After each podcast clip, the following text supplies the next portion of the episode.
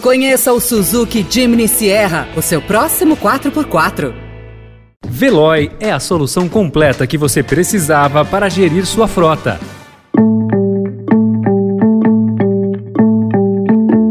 Olá, seja bem-vindo, seja bem-vinda. Começa agora mais uma edição do Notícia no seu Tempo. Esse podcast é produzido pela equipe de jornalismo do Estadão para você ouvir em poucos minutos as principais informações do jornal. Entre os destaques de hoje, reação pró-democracia cresce e governo busca trégua com TSE. Presidente do INEP deixa o cargo após pedido do Planalto e Petrobras reforça poder do Conselho na política de preços. Esses são alguns dos assuntos que você confere nesta quinta-feira, 28 8 de julho de 2022. Estadão apresenta Notícia no seu tempo.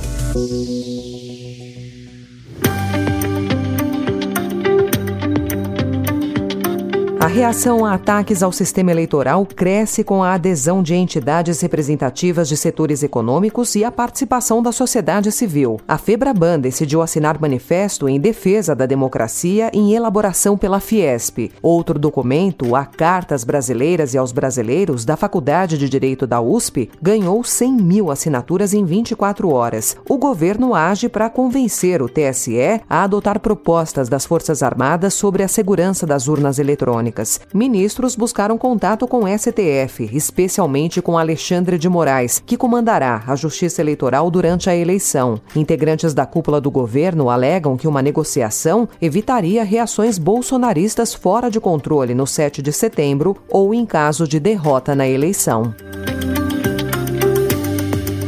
Eu quero começar e terminar com a mesma frase. Hoje, eu sou candidato à presidência da República pelo MDB, pelo PSDB e pelo Cidadania, pelo campo democrático. E sou candidata a presidente da República. E como candidata, eu coloco neste momento a minha vida, a minha vida, a favor do Brasil, da democracia e do povo brasileiro. Depois de embates internos, a senadora Simone Tebet foi escolhida ontem pelo MDB como candidata à presidência da República e reforçou as críticas à polarização eleitoral. Apoiada pelo PSDB e Cidadania, Tebet ainda não tem vice definido. E servidores do INEP aplaudiram de pé a entrada de Carlos Moreno na presidência do Instituto. A menos de quatro meses da realização do Enem, o ministro da Educação, Victor Godoy, anunciou ontem a saída de Danilo Dupas, do Instituto Nacional de Estudos e Pesquisas Educacionais Anísio Teixeira, que é responsável pela prova. Conforme apurou o Estadão, Dupas deixou o cargo a pedido do Palácio do Planalto. A preocupação do governo era de que sua atuação, que é questionada há meses por servidores e especialistas em educação prejudicasse o presidente Jair Bolsonaro durante a campanha. O novo presidente do INEP afirmou que vai avaliar a situação do órgão e analisar possíveis cargos ocupados por profissionais sem experiência em avaliação, como vinham denunciando os servidores.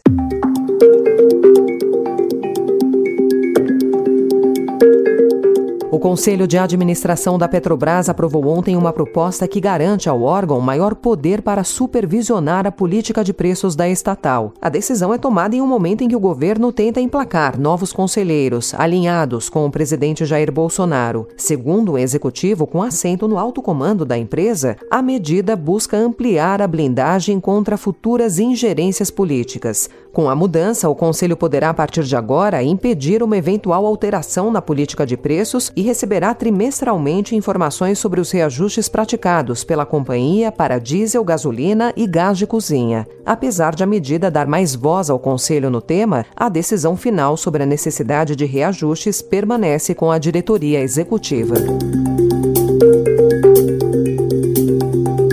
Novo presidente do Tribunal de Contas da União, o ministro Bruno Dantas, informou ontem que determinou a Secretaria-Geral de Controle Externo da Corte que realize acompanhamento para avaliar a execução dos auxílios aprovados pelo Congresso na PEC Kamikaze. Determinei com o intuito de garantir tanto que os beneficiários pretendidos sejam alcançados, como também que sejam prevenidos erros, abusos e fraudes no uso do respectivo recurso público. Na abertura da sessão do TCU, Dantas destacou que a emenda autorizou gastos calculados em mais de 40 bilhões de reais, distribuídos em sete benefícios emergenciais, além de reforçar a rede de assistência social.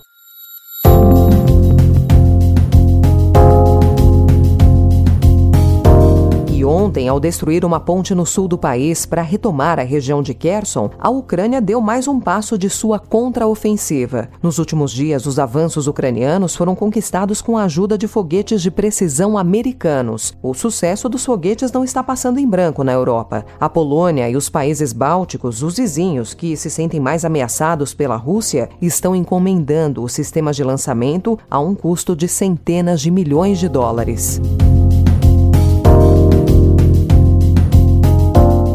This is an outbreak that can be stopped if countries, communities, and individuals inform themselves, take the risks seriously, and take the steps needed to stop transmission. The best way to do that is to reduce the risk of exposure. A Organização Mundial da Saúde realizou ontem uma nova reunião para anunciar medidas de controle para o surto mundial da varíola dos macacos. Entre as recomendações, o diretor-geral da OMS, Tedros Adhanom, pediu para homens que fazem sexo com homens diminuírem o número de parceiros sexuais, de relações sexuais e de exposição ao vírus. O balanço mais recente da OMS aponta que a varíola dos macacos já se espalhou por 78 países e tem mais de 18 mil casos notificados dos quais a maioria, 98%, é entre homens que fazem sexo com homens.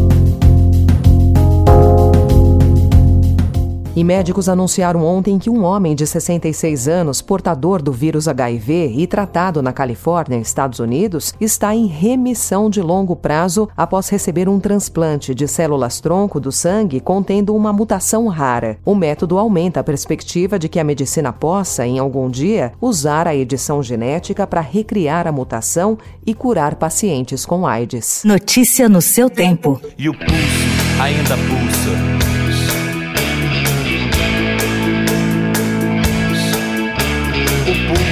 Ainda pulsa. E 40 anos depois, o pulso dos Titãs ainda pulsa. No ano em que completam quatro décadas musicais, um novo documentário sobre a banda revisita sua trajetória. Bios, Vidas que Marcaram a Sua, Titãs, estará disponível no Star Plus na sexta-feira, dia 29. Tony Belotto, Sérgio Brito e Branco Melo, que são os atuais integrantes do Titãs, conversaram com a apresentadora Sara Oliveira e retornaram ao passado e aos momentos mais marcantes do grupo. E tem mais uma novidade: eles também preparam para um novo disco com músicas inéditas ainda para 2022.